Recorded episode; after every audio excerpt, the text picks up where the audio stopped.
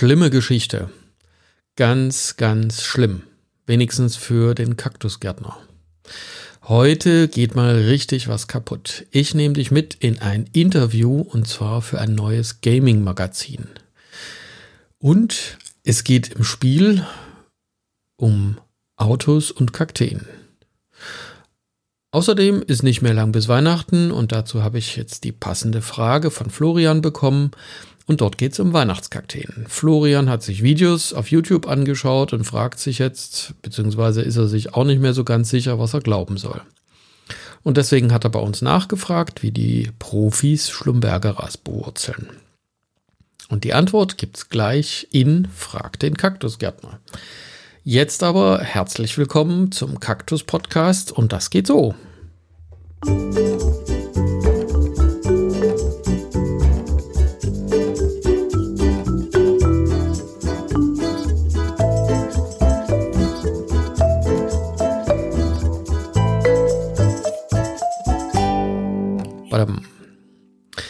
Was man als Kaktusgärtner nicht alles so tut. Ich hatte vor ein paar Tagen eine richtig spezielle Anfrage. Jan Borjan ist Journalist und der ist dabei, einen Artikel zu schreiben. Sowas machen Journalisten. Er schreibt für ein Magazin, das es noch nicht gibt, wenigstens noch nicht ganz. Das ist schon seltener und das macht das Interview gleich ein bisschen konspirativ und wir dürfen und durften deswegen beim Interview auch den einen oder anderen Punkt nicht unbedingt beim Namen nennen. War aber kein Problem. Und dann ging es natürlich um Kakteen. Also ganz kurz, du fährst mit dem Auto durch Mexiko und dabei kommt dir der eine oder andere Kaktus vor den Kühler.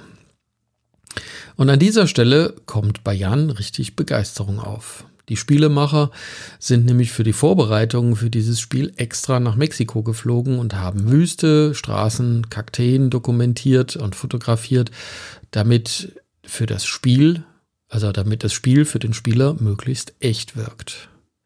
Klar, für Kakteenleute, also wir finden da natürlich sofort diverse Haare in der Suppe, aber für uns ist das Spiel ja wahrscheinlich nicht gemacht.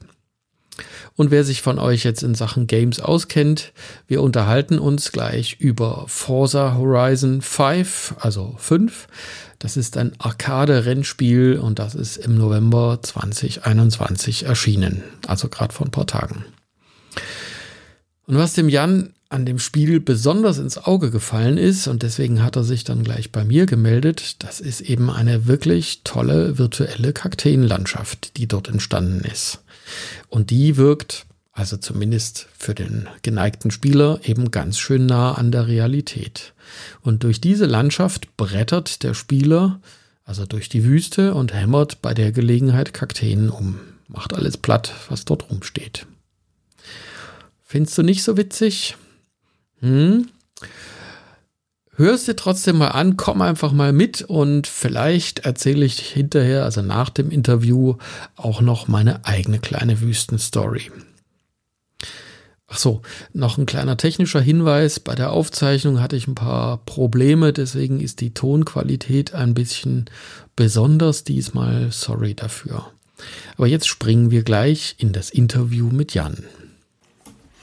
Ja, ähm, Mensch, schön, dass das so äh, kurzfristig klappt. Ich muss sagen, ich habe nach Kakteen-Experten gesucht und da äh, bist du definitiv einer der ersten, die man online findet.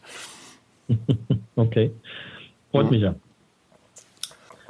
Okay, ähm, ja, genau. Ähm, ich habe als ich ein bisschen gelesen habe, auch auf deiner Seite, wo du dich selber vorstellst, habe ich gelesen, du wärst tatsächlich schon mal in den USA gewesen. Ich nehme an, dann hast du irgendwie auch im Süden der USA zumindest mal dieses Biotop gesehen, wo es irgendwie Kakteen gibt. Bestimmt haben dich auch die Kakteen an den USA interessiert. Na klar. Also mhm. das ist ja immer noch der Grund, weswegen man da unterwegs ist. Mhm. Und ja, es ist, ist, natürlich auch wirklich faszinierend. Das ist schon eine tolle, tolle mhm. Region dort. Ja. In Mexiko selbst warst du noch nicht, oder? Nee, Mexiko ist für mich so ein bisschen Sperrgebiet. Äh, also nicht, dass es jetzt einen Grund dafür gäbe, aber hm. ähm, ich hatte schon so immer das Gefühl, das ist vermutlich eingebildet, aber dass der Zoll mich also sowohl in den USA als auch in Frankfurt sehr genau unter die Lupe nimmt, ob, er der, ob der Hage jetzt nicht irgendwie einen Kaktus in der Tasche stecken hat. Ah, okay. Äh, Versuche ich das irgendwie zu vermeiden. Mhm.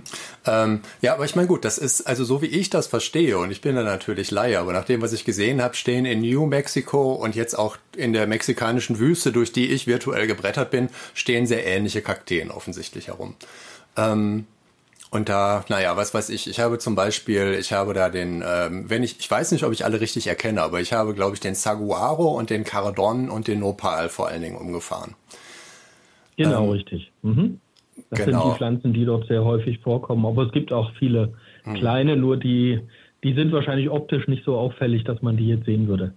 Ja, beziehungsweise die verschwinden dann teilweise auch. Also manchmal ist es dann eben, nicht alles ist in so einem Autorennspiel auch heutzutage dann wirklich ein eigenes Objekt. Manche Dinge sind quasi nur so eine Textur.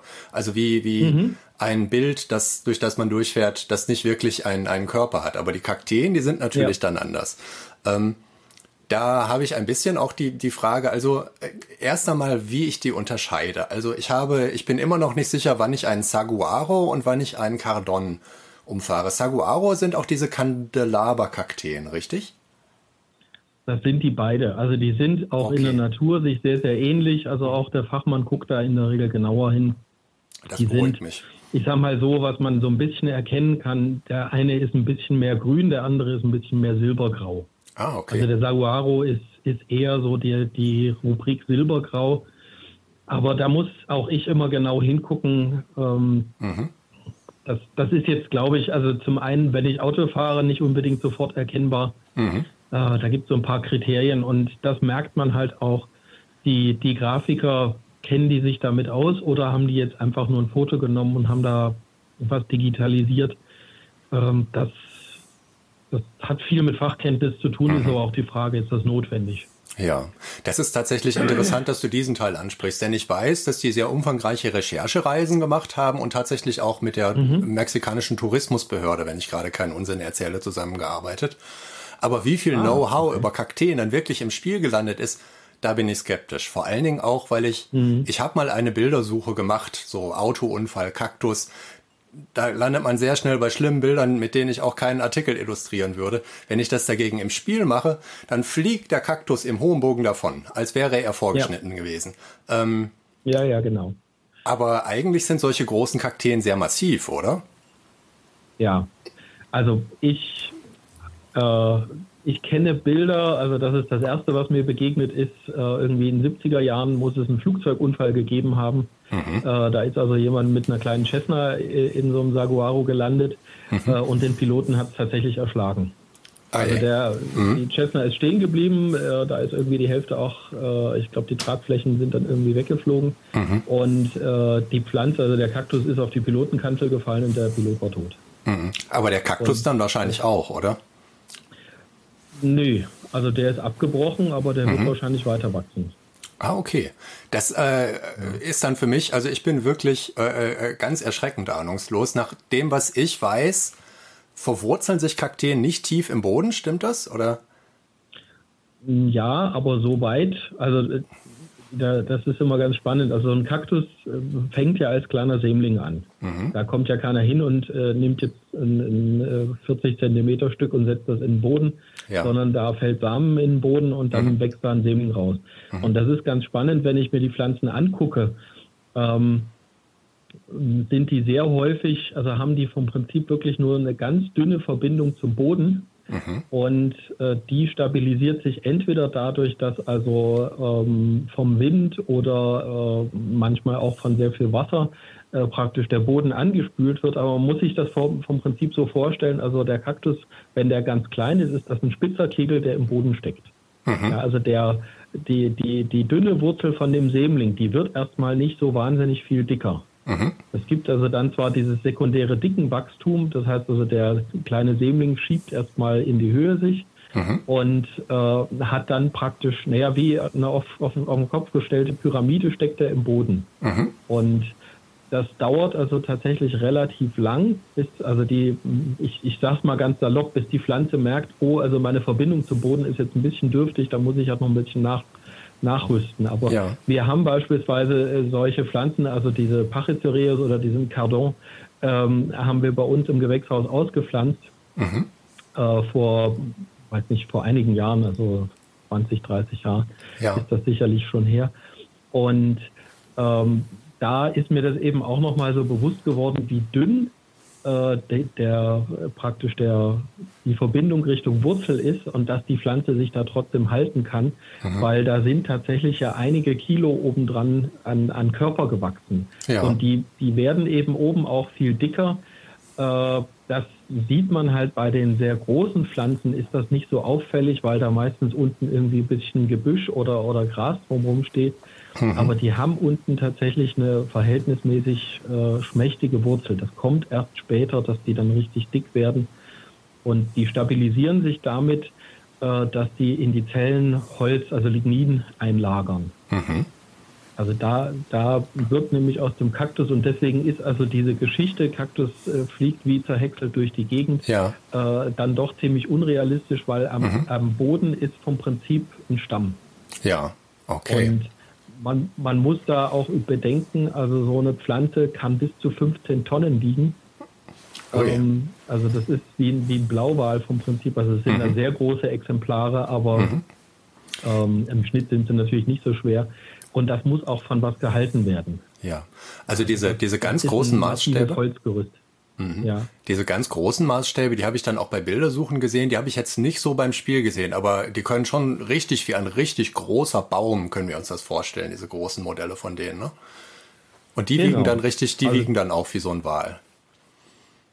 Also wenn so ein Ding ins Wanken kommt, mhm. da wächst kein Gras mehr. Also das heißt, da könnte ich wahrscheinlich auch ein Auto gegenfahren und dann wäre einfach das Auto platt. Da würde ja wahrscheinlich nicht mal der Kaktus umfallen. Das wird in den meisten Fällen so passieren. Mhm. Also davon gehe ich aus. Mhm. Und also ich habe ja gesagt, äh, schräge Geschichten. Also es äh, gab da also die, die häufigsten Unfälle in der Vergangenheit, von denen ich gehört habe, mhm. ähm, die haben nur mittelbar mit Autos zu tun. Äh, das war also relativ lange eine Mutprobe, so in den 70er, 80er Jahren, würde ich mal schätzen, ist das mhm. gewesen. Da sind also die Jugendlichen äh, raus, das ist also in Arizona hat es da eine Reihe von Unfällen gegeben, sind also mhm. da rausgefahren äh, in, in die Desert und, und äh, mhm. sind mit Pumpguns dann auf die Kakteen losgefahren und haben also da Wettschießen gemacht, also bis der Kaktus umfällt. Und Ui. da gab es aber eben auch mehr als einmal tödliche Unfälle. Also die haben praktisch denn die, die, die, die Stämme durchschossen dann. Hm. Und äh, da ist sicherlich einiges an Blei verheizt worden dann. Hm. Äh, und da gab es aber eben Unfälle, weil die, ja, wie Bekloppte mit der Motorsäge, äh, der, der Kaktus fällt natürlich in die Richtung, wo hm. die, der, der Stamm am, am meisten dezimiert worden ist. Und das hm. ist nun mal dort, äh, wo das Schrot eingetreten ist. Das heißt also, die sind dann wirklich vom Kaktus direkt erschlagen worden, weil sie nicht schnell genug von ihrem Pickup runtergekommen sind. Krass. Mhm. Und und das ist aber mit den, mit den Park Rangern wohl jetzt ähm, in den Griff bekommen worden. Also mhm. das, da habe ich jetzt in letzter Zeit nichts mehr gehört, aber nichtsdestotrotz, ich meine, wir, wir reden da ja äh, über unendliche Weiten. Also das sind mhm. Quadratkilometer, zum Teil Tausende von Quadratkilometern, die da also irgendwie Naturpark sind oder so. Mhm. Und da kann der Ranger natürlich nicht überall sein. Mhm. Ähm, Nochmal, dass ich das verstehe. Ich habe mich gewundert, als ich gelesen habe, wie lange das dauert, bis die eigentlich so groß werden. Die wachsen schon so langsam wie ein richtiger Baum und nicht, also man stellt sich das vor, dass es irgendwie mehr mit einer Blume verwandt wäre oder so. Es ist was ganz Eigenes und es braucht irgendwie äh, Jahrzehnte offensichtlich, bis sich da was aus äh, verzweigt bei so einem Kaktus. Stimmt das? Also zum Teil Jahrhunderte. Und, mhm. und das ist aber, also muss man auch differenzieren. Also das ist beispielsweise jetzt so die, das Spezialgebiet der Saguaro, der ist eben extrem langsam im Wachstum. Also dort ja. äh, sagt man, die, die erste Verzweigung äh, ist, glaube ich, irgendwie so bei äh, 70 bis 100 Jahre. Mhm. Ja, das heißt, okay. also da kommt der erste Arm und wenn man dann sich eben so große Exemplare, die also 10, 12 Arme äh, vor Augen führt, äh, kann man sich ausrechnen, wie alt die Pflanzen sein Krass. müssen. Krass, ja. ja. Das heißt auch, wenn ich zum Beispiel eine Naturdoku sehe und ich sehe, dass da halt irgendwie äh, äh, bestimmte Adlerarten da ihr Nest drin aufschlagen oder so, oder dass halt äh, äh, kleine Eulen sogar Höhlen bauen in solchen Kakteen, das macht dem wahrscheinlich alles nichts aus. Ansonsten würde der das so lange gar nicht überleben. Also das sind wahrscheinlich schon robuste Pflanzen, oder? Also die sind extrem robust und mhm. äh, sind natürlich auch auf, auf, lange, auf Langlebigkeit sozusagen äh, ausgelegt. Also auch die Reprodu Reproduktion, also daran kann man mhm. das ja auch so ein bisschen aufhängen, mhm. äh, ist entsprechend auf Länge gemacht. Äh, und das macht eben so schwierig. Das heißt also, wenn da jetzt der Mensch nochmal zusätzlich als, äh, als Faktor, als Schädling sozusagen in die Welt reintritt, äh, dann wird es eben schwierig, dass die Kakteen überhaupt überleben können. Und während also diese natürliche Population, also es gibt, äh, das ist in Kinderbüchern immer wieder auch zu finden, mhm. also die haben tatsächlich ihren eigenen Mikrokosmos. Äh, es gibt also Tiere, die spezialisiert sind um in Gemeinschaft, also nicht Symbiose, aber einfach tatsächlich in Gemeinschaft mit Kakteen zu leben. Also da gibt es eben Spechte, also der, der klassische Woodpecker zum Beispiel, der mhm. oder der Roadrunner, die sind also ganz häufig eben vergesellschaftet mit, mit Kakteen. Mhm. Ähm, die nutzen also den Schutz durch die Dornen. Da sind, es gibt spezielle Eulen, die also die, äh, die Höhlen von den, von den Kakteenspechten dann hinterher bewohnen. Ah, also mhm. ganz, ganz kleine Eulen und mhm. Ähm, aber es gibt äh, Skorpione und es gibt Schlangen, die also da irgendwo in den, also ganz häufig dort in, in Kakteennähe äh, leben, weil die dort eben Bedingungen vorfinden, dass sie sich dort sehr wohlfühlen. Mhm. Und was denen aber allen gemein ist, also selbst ein Specht, der also da ein Loch reinhaut, ähm, macht also nicht so viel Schaden, dass die Pflanze also davon irgendwie jetzt wirklich äh, gefährdet würde. Mhm. Also das ist immer so das Spannende. In der Natur ist es ganz selten so, ähm, also die Natur sägt nie an dem Ast, an, auf dem sie sitzt. Das machen, das ist typisch für uns Menschen. ja. Das stimmt wahrscheinlich. Aber das äh, ist erstmal interessant, weil man denkt ja, wenn man, also natürlich ist, äh, äh ist das jetzt keine Neuigkeit, dass die Umwelt zerstört wird. Aber ähm, bei Wüsten denkt man natürlich erst einmal nicht daran, dass der Mensch da jetzt reingeht oder dass Kakteen bedroht sein könnten. Das ist aber tatsächlich so. Mhm. Ja, also ziemlich drastisch. Mhm. Wobei es eben aber auch so ist, also an manchen Stellen, ähm, also da ist ja, wir sind es ja gewohnt, dass irgendwie für alle äh, Naturphänomene irgendwie eine Erklärung da ist. Mhm. Ähm, aber gerade so im Bereich Artenschutz stellen wir eben auch immer wieder fest, dass bestimmte Kakteenarten, ähm, also mir fällt jetzt nur eine ein, aber dass es da eben durch zumindest für mich bis jetzt unerklärliche Phänomene, dass also da die Population in der Natur abnimmt mhm. und wir keine wirklich plausible Erklärung dafür haben und das eben auch nicht auf das Eingreifen des Menschen zurückzuführen ist. Okay. Also da ähm, ist ausreichend Saatgut vorhanden und das stirbt aber einfach ab. Ja, dann gibt es offensichtlich noch irgendwelche Wechselwirkungen oder Störungen, die wir sozusagen noch gar nicht verstanden haben. Ne? Genau, also mhm. solche Phänomene entdecke ich dann auch immer wieder mal. Mhm. Okay. Ähm, ja, als ich dein, äh, äh, als ich nach dir gesucht habe, als ich dich gefunden habe und deinen Podcast gefunden habe, habe ich gesehen, du hast sogar schon mal eine Folge gemacht, in der es um die Frage geht, mir ist ein Unfall mit einem Kaktus passiert. Wie kann ich den wieder retten oder was kann ich mit dem machen? Aber da geht es um andere Unfälle. Ne? Das heißt, der Kaktus fällt runter, ist wahrscheinlich der häufigste Unfall, oder? Ja, also mhm. dass, dass jetzt jemand mit einem Auto dagegen fährt, ist in unseren Breiten tatsächlich sehr ungewöhnlich. Ja. Äh, ja, aber die Problematik ist am Ende die gleiche. Mhm. Und äh, zumindest in in, äh, in USA und ich vermute auch in Mexiko äh, ist das tatsächlich gar nicht so ungewöhnlich, wobei das jetzt kein Unfall ist, aber dort äh, ist es ja, also sind Kakteen ja auch ein gängiges eine gängige Form der Begrünung oder der Bepflanzung. Mhm. Also man findet in, in Arizona ganz, ganz viele Tankstellen beispielsweise. Mhm. Also da, wo bei uns oder in anderen Regionen, also bei uns steht vielleicht ein Baum oder sowas, in anderen Regionen in Florida vielleicht eine Palme. Mhm. Und äh, dort, also in diesen Wüstenanrainerstaaten, ist es eben so, dass die ganz häufig eben diese großen Saguaros da stehen haben. Also auch so ein bisschen als Wahrzeichen. Ja. Oder auch in Privatgärten ist das ganz üblich. Und da gibt es tatsächlich auch spezialisierte Ranger, die also dann mit umgebauten Pickups ähm, nach einer entsprechenden äh, Genehmigungsphase, äh, also meistens ist das Privatgelände oder Bau, Baugrund, wo irgendwelche Highways gebaut werden oder, oder neue Siedlungen ange, mhm. äh, geplant sind, ähm, die sind dann da unterwegs und äh, graben also die Kakteen aus, bevor die großen Baumaschinen kommen und äh, können die dann entweder verkaufen oder haben sie schon verkauft und, und pflanzen die dann sozusagen irgendwo anders wieder aus. Mhm. Also das gibt es tatsächlich auch. Mhm. Aber das ist natürlich kein Unfall in dem Sinne. Nee. Und ähm, aber wenn ein Kaktus irgendwie beschädigt ist, also die wirken auf für mich ist ein Kaktus immer, und das ist, ich verstehe, dass das ein Missverständnis ist, aber für mich wirken die einfach so wie so ein Symbol der Unverwüstlichkeit, wie irgendjemand, der halt durchhalten kann, der Sachen aushält. Das ist so ein Bild, das ich so kulturell vom Kaktus im Kopf habe. Wenn jetzt aber irgendwie ein Kaktus beschädigt ist, repariert er sich selbst oder muss man dann im Zweifelsfall irgendwas machen? Und wie kann man einem Kaktus helfen, der beschädigt ist?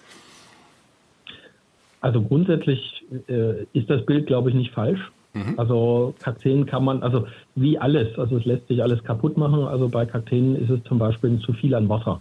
Mhm. Ja. Also wenn ein Kaktus im Wasser steht, dann ist er über kurz oder lang dem Tode geweiht. Mhm. Äh, aber das sind ja jetzt nicht die Beschädigungen, über die wir reden. Mhm. Ähm, wenn es, mein Kaktus tatsächlich zerbrochen ist, dann kann ich den retten. Wenn äh, im Kaktus der Specht äh, ein Loch eingehackt hat und äh, ich will das nicht, Mhm. Ähm, dann muss ich im Grunde das nur trocknen lassen. Und mhm. trocknen lassen ist eben äh, eigentlich so, dass äh, die grundsätzlich beste Option, also wenn mein Kaktus zerbrochen ist, mhm. äh, geht das ganz genauso. Ich, also was wir machen, ist wirklich mit einem scharfen Messer einfach das, was kaputt ist, abschneiden, mhm. ähm, weil die Bruchfläche, also das ist wie beim, beim Knochenbruch auch, also die Bruchfläche ist halt äh, meistens aufgefasert oder irgendwie mhm. zersplittert und mhm. die passt dann nicht mehr gut zusammen.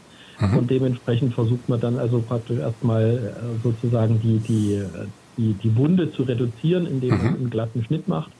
Und dann lässt man den Kaktus trocknen. Und mhm. das kann also je nachdem, wie, wie groß und wie alt der Kaktus ist, tatsächlich sehr lange dauern. Also ich hatte mal, als ich in, in London war, ja.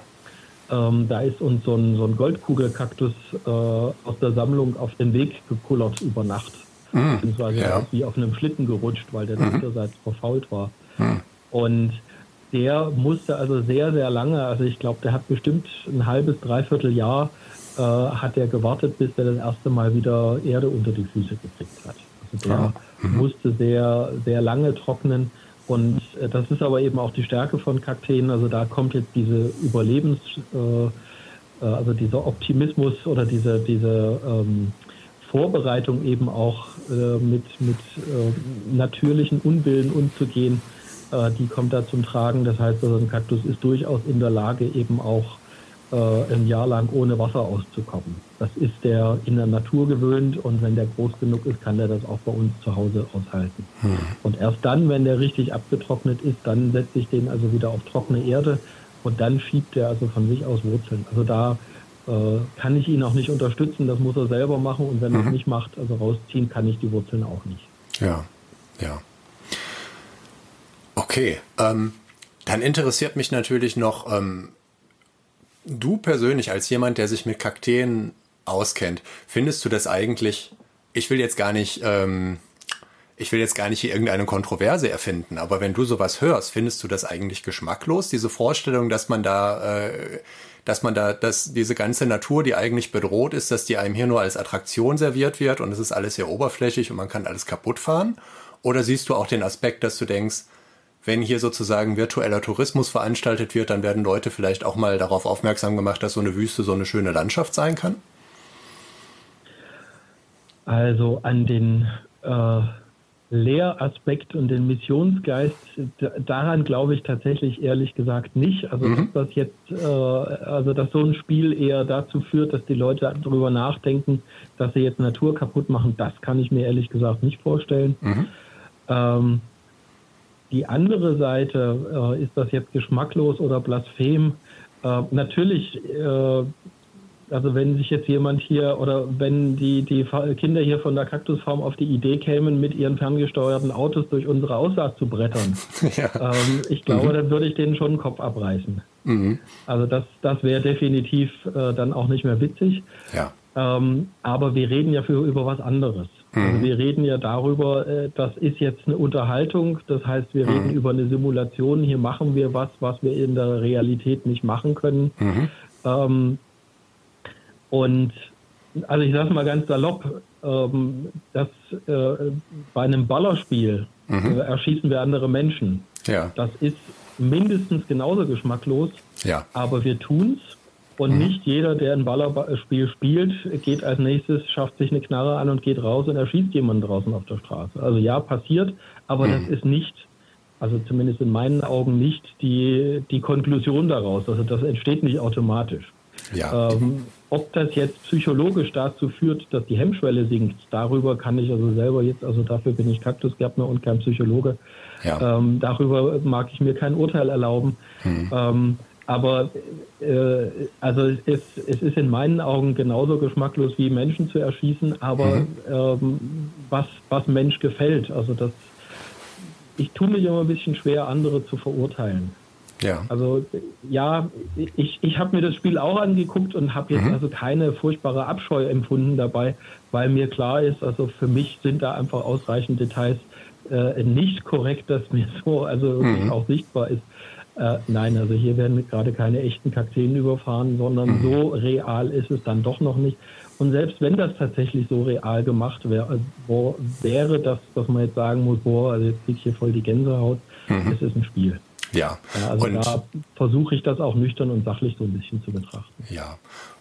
Die, die Einordnung will ich da auch noch kurz vornehmen. Also es, das kann, das könnte auch ich dem Spiel jetzt nicht vorwerfen, dass es nicht deutlich machen würde von Anfang an auch, dass es hier nicht um Realismus geht, auch wenn es sehr realistisch aussieht. Also zu Anfang mhm. des Spiels wird man halt in einem Auto aus einem fliegenden Flugzeug geworfen, segelt mit einem Fallschirm herab auf einen Vulkan und fährt dann von dort aus die Schotterpiste runter.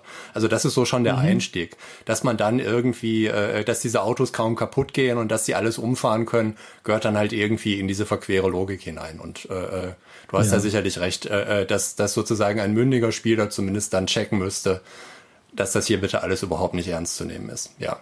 Ja. Nee, und was, was für mich eigentlich tatsächlich ein sehr positiver Aspekt ist, ist dabei, also das, was mir eben auch aufgefallen ist, äh, du hattest das ja vorher schon so angekündigt, also die Macher haben da unheimlich viel Liebe ins Detail investiert. Und das ist was, was, das kommt mir bei mir eigentlich eher positiv an. Also das mhm. ist sowas, ähm, da gibt es eben wesentlich stümperhaftere Geschichten, wo ich dann sage, ach komm Leute, also das ist ja jetzt wirklich platt und öde. Mhm. Das kann ich dem Spiel definitiv nicht nachsagen. Also die haben sich echt Mühe gegeben. Mhm. Und das ist schon so ein bisschen Real Feeling, was da rüberkommt. Mhm. Also das finde ich schon, und, und das zählt in meinen Augen da also auch wesentlich deutlicher. Mhm. Ich glaube aber nicht, dass jetzt jemand auf die Idee kommt, hier, ich bin jetzt mit meinem Auto quer durch die Kakteenlandschaft gefahren und habe sie alle umgenietet. Äh, zum Ausgleich fange ich jetzt an, Kakteen zu sammeln und rette die jetzt hier. Ja, wäre auch schwierig, weil es ja einfach, also wenn man äh, mehrere Riesenkakteen umgefahren hat, die brauchen einfach so lange, um zu wachsen. Das könnte man ja wahrscheinlich alleine kaum leisten. Ähm, Exakt, genau. Genau, aber da nehme ich auch so ein bisschen mit, ähm, so wie du das beurteilst, klingt das für mich so, als hättest du dir auch schon mal so Computerspiele angeschaut. Ist das ein Thema, das dich privat interessiert? Ähm, also ich muss ganz ehrlich sagen, also ich bin mit, mit diesen ganzen Fahrsimulatoren, wie sie auch immer heißen, ja. äh, stehe ich tatsächlich auf Kriegsfuß. Also ich mhm. finde, ähm, ich habe mit meinem Sohn, der, der hat mir jetzt, äh, hat mich in ein paar Spiele mitgenommen und war also mhm. sehr generös mit mir. Ich habe tatsächlich eine Weile gebraucht, bis ich gemerkt habe, dass er mich hat einfach gewinnen lassen. Aber ansonsten ja. ist also meine Kollisionsrate immens. Also ich mhm. fahre lieber tatsächlich echt Auto. Mhm. Und da bin ich tatsächlich auch gerne in der Wüste unterwegs, aber da verhalte ich mich dann auch brav und gucke, dass ich da nichts platt mache, was das nicht gehört. Ah ja, ja, das ist schön. Ich fahre lieber virtuell Auto, aber ähm, genau, da haben wir das abgedeckt. Ich freue mich erstmal super, dass das so geklappt hat. Das ist oft eine Sache, muss ich zugeben, wo, äh, wo viel Arbeit drin steckt, den richtigen Interviewpartner zu finden und dass das alles funktioniert, aber so reibungslos und schön hat es selten geklappt. Ich freue mich. Ah, das ist ja cool. Das freut mich auch. Also, dann vielen okay. Dank. Tschüss. Ich fand das tatsächlich ganz spannend. Das war so ein bisschen wie in eine andere Welt eintauchen. Und nach den ganzen Geschichten war ich dann doch neugierig und wollte auch noch mal Bilder dazu sehen und habe äh, ein Video auf YouTube gefunden, wo das Spiel also erklärt wird, die Story erzählt und versprochen, da gehen auch fast keine Kakteen drauf. Doch ich glaube, ein Agavenfeld war vermutlich eine Tequila-Plantage kommt drinne vor. Aber keine Angst, also das Video wird kein Herzensbrecher für alle Kaktusfans. Den Link wie gibt's, äh, gibt's wie immer in den Show Notes. So, und bevor ich jetzt die versprochene Geschichte von mir erzähle, äh, kümmern wir uns erstmal um die Rubrik Frag den Kaktusgärtner. Die Vorgeschichte von Florian, die habe ich ja schon erzählt. Es geht also um die Frage, wie kann ich Schlumbergerer bewurzeln? Und mich würde mal interessieren, wie das der Profi macht. Und es geht dabei um das klassische Phänomen, äh, das kennst du vermutlich auch von YouTube. Du suchst eine Antwort auf deine Frage und bekommst mindestens drei Antworten und die meisten sind entweder widersprüchlich oder aber dein gesunder Menschenverstand ist auf Alarmrot oder meldet wenigstens Zweifel an. Mir ist das jedenfalls schon häufig so gegangen und deswegen habe ich erstmal zurückgefragt, was sind denn eigentlich die Techniken der YouTuber und worin unterscheiden die sich? Und ähm, Florian hat dann also gleich nochmal geantwortet, hat also nochmal nachgeguckt und schreibt also, die, der eine verwendet halt einzelne Blattglieder, der andere zwei bis drei zusammenhängende. Einer steckt die Stecklinge direkt in die Erde, der andere bewurzelt sie in Wasser und im dritten Fall äh, wird Wurzelaktivator genutzt und kommt dann der Steckling dann direkt in die Erde. Und außerdem schwört jeder auf ein anderes Substrat, von Kakteenerde über Aussaaterde bis zu Blumenerde. Und die, so sagt Florian, die kann ja aus meiner Sicht eigentlich überhaupt nicht funktionieren, weil die ist ja schon zu stark gedüngt und deswegen ist das für das Wurzelwachstum nicht so gut. Also zumindest äh, sagt Florian das so, der hat nämlich vor fünf Jahren im Galabau gelernt und sagt, Ada, er kann sich also weiß Gott nicht vorstellen, dass das beim Profi genauso kompliziert läuft wie bei diesen YouTubern. Gut, also, bei uns läuft das so. Wir machen Stecklinge in der Regel mit drei Gliedern äh, und die stecken wir in lockere Kakteenerde. Drei Glieder deswegen, die schrumpeln in der Regel während des Bewurzelungsprozesses zusammen und bei drei Gliedern hat man also gute Chancen, dass da genug Energie drin ist, ähm, dass also zumindest am Ende ein Teil von den Stecklingen übrig bleibt und überlebt. So, und Kakteenerde, das ist auch nicht zwingend vorgeschrieben. Also es geht äh, eigentlich auch jedes andere ähm, sinnvollerweise humoses Substrat, was irgendwie für Stecklinge oder auch für die Aussaat funktioniert, wichtig ist, und da hat Florian recht, es sollte nicht gedüngt sein, weil wenn da zu viel Dünger ist, ist das nicht gut für die Wurzelbildung. Die Bewurzelung ist Wasser, äh, im Wasser ist natürlich auch möglich aus Profisicht. Also ich halte einen Wechsel vom Medium generell für nicht so hilfreich und deswegen stecken wir also direkt in die Erde. Und das ist tatsächlich auch schon der ganze Zauber. Und wie ganz oft, wer mit anderen Methoden gute Erfahrungen gemacht hat, alles gut. Ja, also du musst jetzt nicht irgendwie dein, äh, deine Erfahrung, deine Methoden nur ändern, weil ich das jetzt erzähle oder weil ich sage, das könnte besser sein. Wenn das bei dir gut läuft, dann mach das so weiter. Noch äh, zwei kleine Tipps. Hilfreich beim Bewurzeln äh, ist natürlich immer erhöhte Luftfeuchtigkeit und eine mäßige Wärme von unten. Also nicht kochend heiß, also nicht auf dem Heizkörper stellen, die sind manchmal wirklich zu heiß dafür. Aber also eine, eine mäßige Wärme, so um die 20 Grad, das unterstützt auf jeden Fall die Wurzel, Wurzelbildung. Und so zusammenfassend, ähm, kompliziert, auch da hat Florian recht, das ist selten hilfreich, einfach mal machen und, und Erfahrungen sammeln. Und äh, zu Anfang ist es grundsätzlich so, weniger ist einfach mehr. Hab einfach den Mut, das läuft schon. So, und jetzt nochmal zurück zum Thema. Ich habe den Jan natürlich noch mit ein paar Kaktusgärtner-Fragen gelöchert, äh, die mich also bei dem Spiel da beschäftigt haben. Ich wollte als erstes wissen, ob man die Landschaft auch genauer anschauen kann, ob man mal von Gas runtergehen kann. Und tatsächlich, man kann. Also, Jan hat mir nochmal geantwortet, langsam fahren ist erlaubt. Das komplette Spiel auf der offenen Landkarte also das komplette Spiel bleibt auf der offenen Landkarte, ist das Rennen vorbei, äh, steht das Auto einfach hinter der Ziellinie und man kann trotzdem frei weiterfahren. Auf der Straße oder auch abseits davon. Und dort warten also viele Entdeckungen. Zum Beispiel gibt es Oldtimer in Scheunen, die dort vor sich hinrosten und die man nach dem Fund general überholt dann im Fuhrpark äh, im eigenen wiederfindet. Und als Einladung äh, schreibt er weiter, verstehe ich den neuen besonders einfachen Schwierigkeitsgrad Tourist. Äh, damit kann man dann offensichtlich ganz einfach fahren. Und über die Einstellung zur Barrierefreiheit lässt sich das komplette Spiel äh, auch geschwindigkeitsmäßig runterregeln. Und es gibt einen Fotomodus. Das heißt, dass ich kann meine Kakteen im Ernstfall dann sogar noch fotografieren. So, und jetzt der Aufreger natürlich. Ähm, wenn ich das richtig gesehen habe, das war meine Frage, bringt mir jeder Kaktus, den ich umniete, Punkte aufs Konto? Ist das richtig? Und Jan schreibt, der Spieler wird tatsächlich ermuntert, Kakteen umzufahren. Erstens gibt es Punkte für gefährliche Fahrmanöver und eins heißt, Crash-Tuss, also das heißt wahrscheinlich Crash den Kaktus. Und zweitens gibt es ein Achievement, äh, also eine Art Fleißkärtchen, wenn ein Spieler insgesamt 500 Kakteen umgedonnert hat. Von dem Ziel bin ich aber sogar nach meiner Recherche noch weit entfernt. Also das heißt, das dauert offensichtlich eine Weile. Also das ist wahrscheinlich so der böse, böse Effekt für uns Kakteenfreunde. Und dann hätte ich das Spiel trotz allem ganz friedlich nochmal aus der Nähe angeschaut und habe mir überlegt, wie ich das anstellen kann.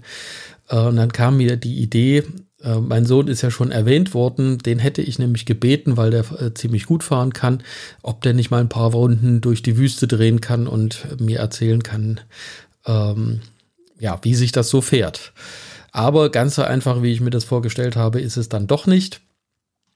Ähm, also falls du jedenfalls äh, neugierig geworden bist und äh, doch mal äh, wissen willst, wie man da dran kommt, Jan hat mir also da ein paar Informationen gegeben und die kann ich natürlich weitergeben. Und er hat mir also erklärt, die äh, aktuelle Premium Edition des Spiels, äh, die liegt wahrscheinlich irgendwo bei 60 Euro, wenn ich das richtig sehe, gibt es für Xbox äh, und Windows. Und äh, wenn man also diese 60 Euro nicht bezahlen möchte, ist also der Game Pass äh, eine gute Idee. Das ist sowas, äh, kannte ich auch noch nicht, äh, praktisch wie ein Netflix-Abo für Spiele. Ähm, der kostet grundsätzlich äh, zwischen 10 und 13 Euro pro Monat. Aber wenn du neu dabei bist, kannst du also die ersten drei Monate für jeweils einen Euro spielen. Und mit einer schnellen Internetverbindung lassen sich die Spiele sogar streamen. Dann laufen die auch ohne Installation auch auf älteren Geräten. Gibt es auch einen Link dazu, wie das Ganze funktioniert. Jo, jetzt ist natürlich die Frage, wie ist das bei dir? Findest du diesen Gedanken, also mit den Kakteen und mit dem Auto durch die Wüste fahren, findest du das also diese Idee schon alleine ganz furchtbar? Oder hast du jetzt eher auch Bock bekommen, mal mit dem Auto selber durch die Wüste zu fahren? Würde mich mal interessieren. Äh, kannst mir eine Nachricht schicken, kennst du ja äh, studio at kaktuspodcast.de oder gehst auf Facebook, gibt es eine Facebook-Gruppe für den Kaktus Podcast oder, oder, oder. Ich habe übrigens bei der Recherche noch ein paar andere Sachen gefunden, also die dann wirklich, also da geht es dann auch um Kakteen. Das eine ist Flippant Cactus, äh, das läuft auf der Xbox. Ich die habe, also die Spiele habe ich mir nur angeguckt. Ähm, dazu erzähle ich aber nichts. Und tatsächlich so die krasse Nummer ist, ähm, bei Fortnite geht es tatsächlich darum, Kakteen-Standorte zu killen. Also da bin ich doch heilfroh, dass das eben wirklich nur Spiele sind und hoffe, dass das nicht irgendwie äh, ja, in den Köpfen der Menschen bleibt. Links gibt es wie immer in den Show Notes und jetzt kommen wir zurück in die Realität. So. Die Kakteenleute schaffen es ja heute regelmäßig, die Kakteen in der Heimat zu besuchen. Ähm, und wenn die mit dem Auto dort unterwegs sind, ist das wahrscheinlich in erster Linie ein Transportmittel und kein Renninstrument. Und um die Kakteen dann zu finden, also meistens suchen die dann ganz spezielle Arten, ähm, sind die tatsächlich dann oft lange und mühsame Strecken zu Fuß unterwegs. Und ähm, ja, also solche, solche Sachen findet man also in den, in den Kakteen-Zeitschriften dann. Und das liest sich in den Reisebeschreibungen, finde ich, immer ganz locker, aber ähm, am Ende, denke ich, gehört also zu solchen Reisen äh, tatsächlich auch echt eine gute Kondition. Und ich habe ja versprochen, also ich erzähle auch nochmal so von meinen eigenen Erfahrungen. Also meine Erlebnisse in echt, die waren nicht so anstrengend und aber auf der anderen Seite vielleicht auch nicht so spektakulär. Ähm, aber bei mir geht es also auch um eine echte Wüste mit echten Kakteen. Ich war in der Anza Borrego Desert in Kalifornien. Das ist also so, ich will jetzt nicht sagen, eine weichgespülte Wüste, ist nicht ganz wahr, aber die ist zumindest verhältnismäßig leicht zu erreichen. Da führt also eine solide Straße hin, fährt ein bisschen zickzack. Und ähm, als ich das letzte Mal dort war, habe ich also neben den sonst allgegenwärtigen Opuntien auch ein paar spannendere Gattungen gefunden. Unter anderem waren also Ferrokakteen, Fukiria und Yuccas dabei. Und also auch eine ganze Menge kleine Sachen, Agaven natürlich. Ähm, aber nichtsdestotrotz, ich war also immer noch in einem verhältnismäßig gut erschlossenen Gebiet unterwegs und dementsprechend sind da natürlich keine seltenen Sachen zu finden. Also irgendwie so ganz, ganz ausgewählte Sachen gab es da nicht. Und ja. Und ähm, aber dafür hat mich dort eine Schlange erschreckt. Zuerst habe ich, also ich bin da auf einem Felsen rumgeklettert, da waren so ein paar äh, Sträucher und zuerst habe ich gedacht, wer hat denn hier seinen Gartenschlauch verloren? Äh, bis ich dann geschnallt habe, da guckte ich eine Schlange an. Und da waren also schlagartig dann diese ganzen Gruselgeschichten im Kopf. Oh mein Gott, springt die mich jetzt gleich an? Spuckt sie mich an? Ist die giftig? Wie viel Meter von dem Viech sind vielleicht noch in dem Gesträuch versteckt? Und naja, jedenfalls, also ich habe dann ganz langsam mein Handy rausgezogen und habe also ein Foto gemacht und habe das also äh, auf Facebook hochgeladen und war dann tatsächlich platt. Also ein paar Minuten später äh, rief mir dann, äh, schrieb mir dann Ralf Holzheuer aus Thüringen, äh, mach dir keine Sorgen, die ist ungefährlich. Ähm, er wusste auch gleich, was das für eine Schlange ist. Die Schlange hat sich das jedenfalls auch gesagt. Die war nämlich dann also, äh, als ich wieder zurückgekommen bin, verschwunden. Das war aber tatsächlich jetzt gar keine Autogeschichte, ähm, weil äh, da bin ich tatsächlich an Borrego mit einem ganz freundlichen und schlichten Mietwagen durch die Wüste gefahren und ich vermute mal, dass mir meine Erfahrung und vielleicht auch ein bisschen Intuition als Traktorist da gute Dienste geleistet hat. Jedenfalls habe ich immer zum Glück rechtzeitig bemerkt, wenn die Piste nicht mehr trägt und bin dann äh, zurückgefahren und musste also keinen dieser sehr freundlichen Abschlepper, die da also immer ihre Traktoren oder großen Pickups stehen haben, ähm, in Anspruch nehmen. Aber dafür habe ich eine ganze Menge wirklich pure Natur aufsaugen können und das war wirklich ein tolles Erlebnis. Das war wirklich grandios. Und ich habe aber tatsächlich noch eine zweite Geschichte, ein Erlebnis, das dem Spiel dann doch etwas näher kommt und äh, dieses Erlebnis ist mir tatsächlich dann am anderen Ende der Welt widerfahren, und zwar in Neuseeland. Dort habe ich meine Tochter besucht, die wohnte damals, lebte im, im Norden des Landes. Und äh, ich hatte noch eine Verabredung, so eine Kaktusverabredung, wie das so ist, wenn man auf der Welt unterwegs ist, äh, am nächsten Tag um 9 Uhr in einer Stadt, die, naja, knapp 600 Kilometer weiter im Süden lag. Und für die Fahrt hatte ich mir also äh, ja, hatte ich mir den ganzen Tag Zeit genommen und hatte einen Mietwagen. Das war ein Ford und der sah irgendwie so aus wie die typischen Hausfrauenautos. Und also es war vor, jetzt muss ich überlegen, ich denke mal so 2010, schätze ich mal, ist das gewesen. Also es ist schon eine Weile her. Und ähm, ja, für die Fahrt, wie gesagt, ganzer Tag fort und der sah, also wirklich, war wirklich so ein Stino, so ein, so ein typisches Hausfrauenauto. Das Einzige, was mich gewundert hat, als ich da losgefahren bin, dass der Motor ganz schön Bass hatte. Aber da, damals war, war, wusste ich, also gab es also auch Soundmodule. Keine Ahnung, also das hat mir, ich bin da einfach mit dem Auto losgefahren. Und ich dachte mir, naja, jetzt bist du irgendwie sechs Stunden auf dem Highway unterwegs und dann bist du dort ähm, da mache ich doch lieber einen Abstecher ans Meer und fahre ein Stückchen auf den kleinen Straßen an der Küste entlang. Habe ich gemacht. Das war total idyllisch. Das Meer war wild. Und um 14 Uhr sagte dann das Navi, hm, du solltest jetzt besser umkehren. Und ich habe aber auf der Karte gesehen, habe da ganz genau hingeguckt, da gibt es eine Straße, die führt die ganze Strecke an der Küste entlang. Also bin ich weitergefahren. Die Straße wurde immer schmaler, irgendwann war der Asphalt zu Ende und ein bisschen später hat dann auch das Handy gesagt, hier gibt es keinen Empfang mehr. Da war das allerdings schon so weit, dass Umkehren dann keine Alternative mehr für mich war. Dafür war ich schon irgendwie zu lange, lange unterwegs. Und äh, auf der Karte hatte ich auch gesehen vorher schon, ähm, von dieser Küstenstraße gibt es also ganz, ganz viele Stichstraßen, die also ewig lang sind und die enden dann immer irgendwo äh, an Farmen im Landesinneren. Also von daher wusste ich, also auch jetzt äh, Richtung Landesinnere abzubiegen, macht auch keinen Sinn. Da gab es also keine Verbindungsstraßen irgendwie, die mich also wieder zurück auf irgendeine große Straße bringen. Was ich auf dem Schotter hm, begriffen habe, äh, mein biederes Hausfrauenauto, das war wohl eher ein Wolf im Schafspelz. Mir hat also damals der, der Name, also das war ein Ford Falcon und das sagte mir überhaupt nichts.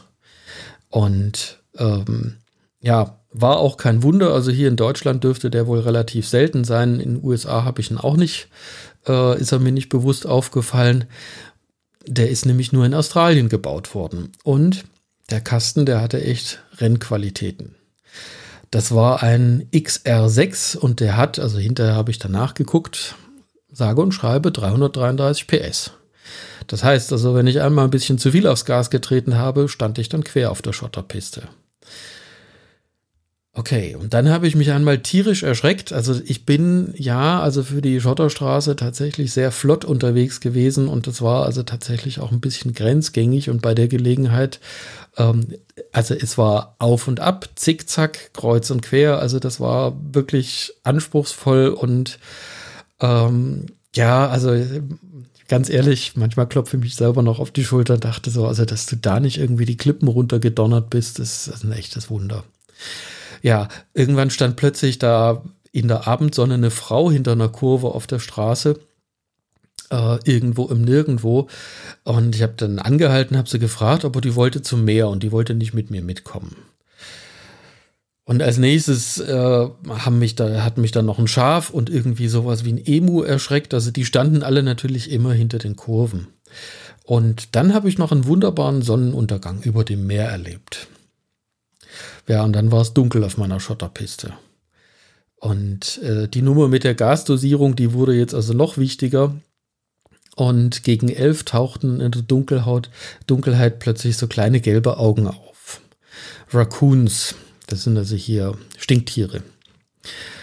Äh, und bei Raccoon fällt mir immer aus den USA ein Roadkill. Das heißt, also die werden in den USA irgendwie, da kommen die sehr häufig vor und werden eben auch mindestens genauso häufig überfahren. Und da habe ich gedacht, äh, das fehlt jetzt noch, jetzt irgendwie noch irgendwie ein Tier umfahren. Ich habe mir also schon vorher immer Sorgen gemacht, was der Schotter, mit dem Unterboden von dem Auto ver veranstaltet. Aber wenn ich also jetzt noch irgendwie, was weiß ich, eine Stoßstange äh, und, und ein Tier kollidieren, also das war irgendwie, nee, das will ich nicht. Und dazu kam, das wurde immer später. Ja, es wurde immer später, es war zappenduster, es war dunkel und ich hatte überhaupt keine Peilung, wo ich bin. Also ich bin einfach nur Straße geradeaus gefahren. Und dann kurz nach Mitternacht sagte plötzlich das Handy wieder Piep, hatte also wieder Empfang und auch das Navi sagte dann so, ah, warte mal, also wenn du hier geradeaus weiterfährst, dann bist du in zwei, zweieinhalb Stunden ungefähr am Ziel. Und das war auch so. Das war ein echtes Autoabenteuer und das ist mir bis heute tatsächlich also wirklich noch eine ganz besondere Erinnerung. Und äh, ja, und es ist irgendwie, hui, es wird heute wieder ganz schön lang. Also, ich mache jetzt schnell. Erinnerung, bei der Gelegenheit ganz kurz noch der Hinweis ähm, auf ein ganz besonderes Interview mit Jane Perrone ähm, auf ihrem Podcast On the Ledge. Ähm, den Link gibt es wie immer in den Show Notes. Und jetzt reicht's für heute. Und ich mache jetzt Schluss, wahrscheinlich auch für dieses Jahr. Falls wir uns nicht mehr hören, wünsche ich dir frohe Weihnachten oder ein glückliches neues Jahr, wann immer du das hörst. Die nächste Episode kommt. Ähm, ich weiß noch nicht wann und ich habe auch noch keine Ahnung, keine Planung für das Thema. Deswegen kann ich dir dazu also noch nichts sagen, aber ich freue mich schon drauf und ich hoffe, dir geht's gut. Bleib schön gesund.